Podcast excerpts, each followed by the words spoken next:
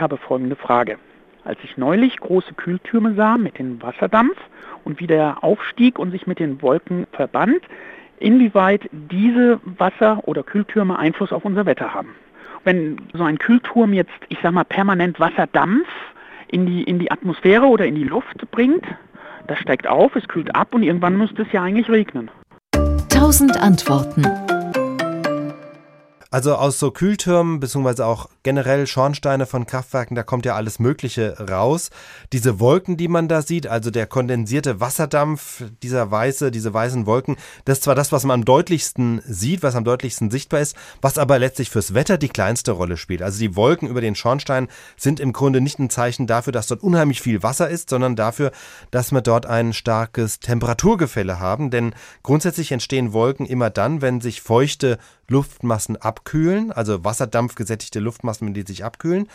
Was aus dem Schornstein kommt, ist warme Luft mit einem hohen Dampfanteil und wenn diese Luft abkühlt, kondensiert der Dampf zu Tröpfchen. Aber mengenmäßig fällt dieses Wasser gemessen an der gesamten Luftfeuchtigkeit in der Atmosphäre eigentlich nicht ins Gewicht. Was einen viel größeren Einfluss hat, sind die Teilchen, die man mit bloßem Auge nicht sieht, also Staubemissionen zum Beispiel.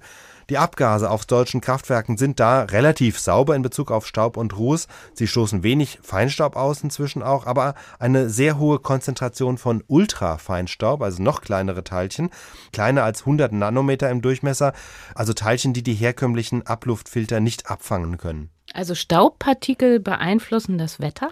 Ja, insofern, als sie Kondensationskerne bilden, aus denen sich dann die Tröpfchen für die Wolkenbildung ergeben.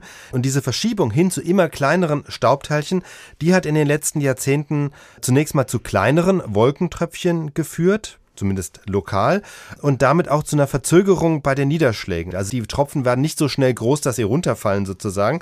Und das bedeutet zwar in der Folge nicht unbedingt mehr oder weniger Regen, aber ähm, es ändert was an der Verteilung. Das heißt, diese Verzögerungen führen, nach Beobachtung von Forschern jedenfalls, auch am KIT in Karlsruhe, die führen dazu, dass es seltener regnet, dafür dann aber umso heftiger. Zumindest statistisch kann man das beobachten, hängt natürlich auch von vielen anderen Vorgängen in der Atmosphäre ab. Also das ist tatsächlich ein Einfluss, den diese Abgaswolken haben aus den Kraftwerken. Und was natürlich auch einen Einfluss hat, ist das Treibhausgas CO2. Das ist ja bekannt, das auch aus den Schornsteinen kommt. Das ist auch ein unsichtbares Gas, das aber eben bekanntlich das Klima beeinflusst. Allerdings ist da weniger das einzelne Kraftwerk entscheidend als die Summe aller Kraftwerke und sämtlicher Treibhausgasemissionen auf der Welt. SWR Wissen. Tausend Antworten.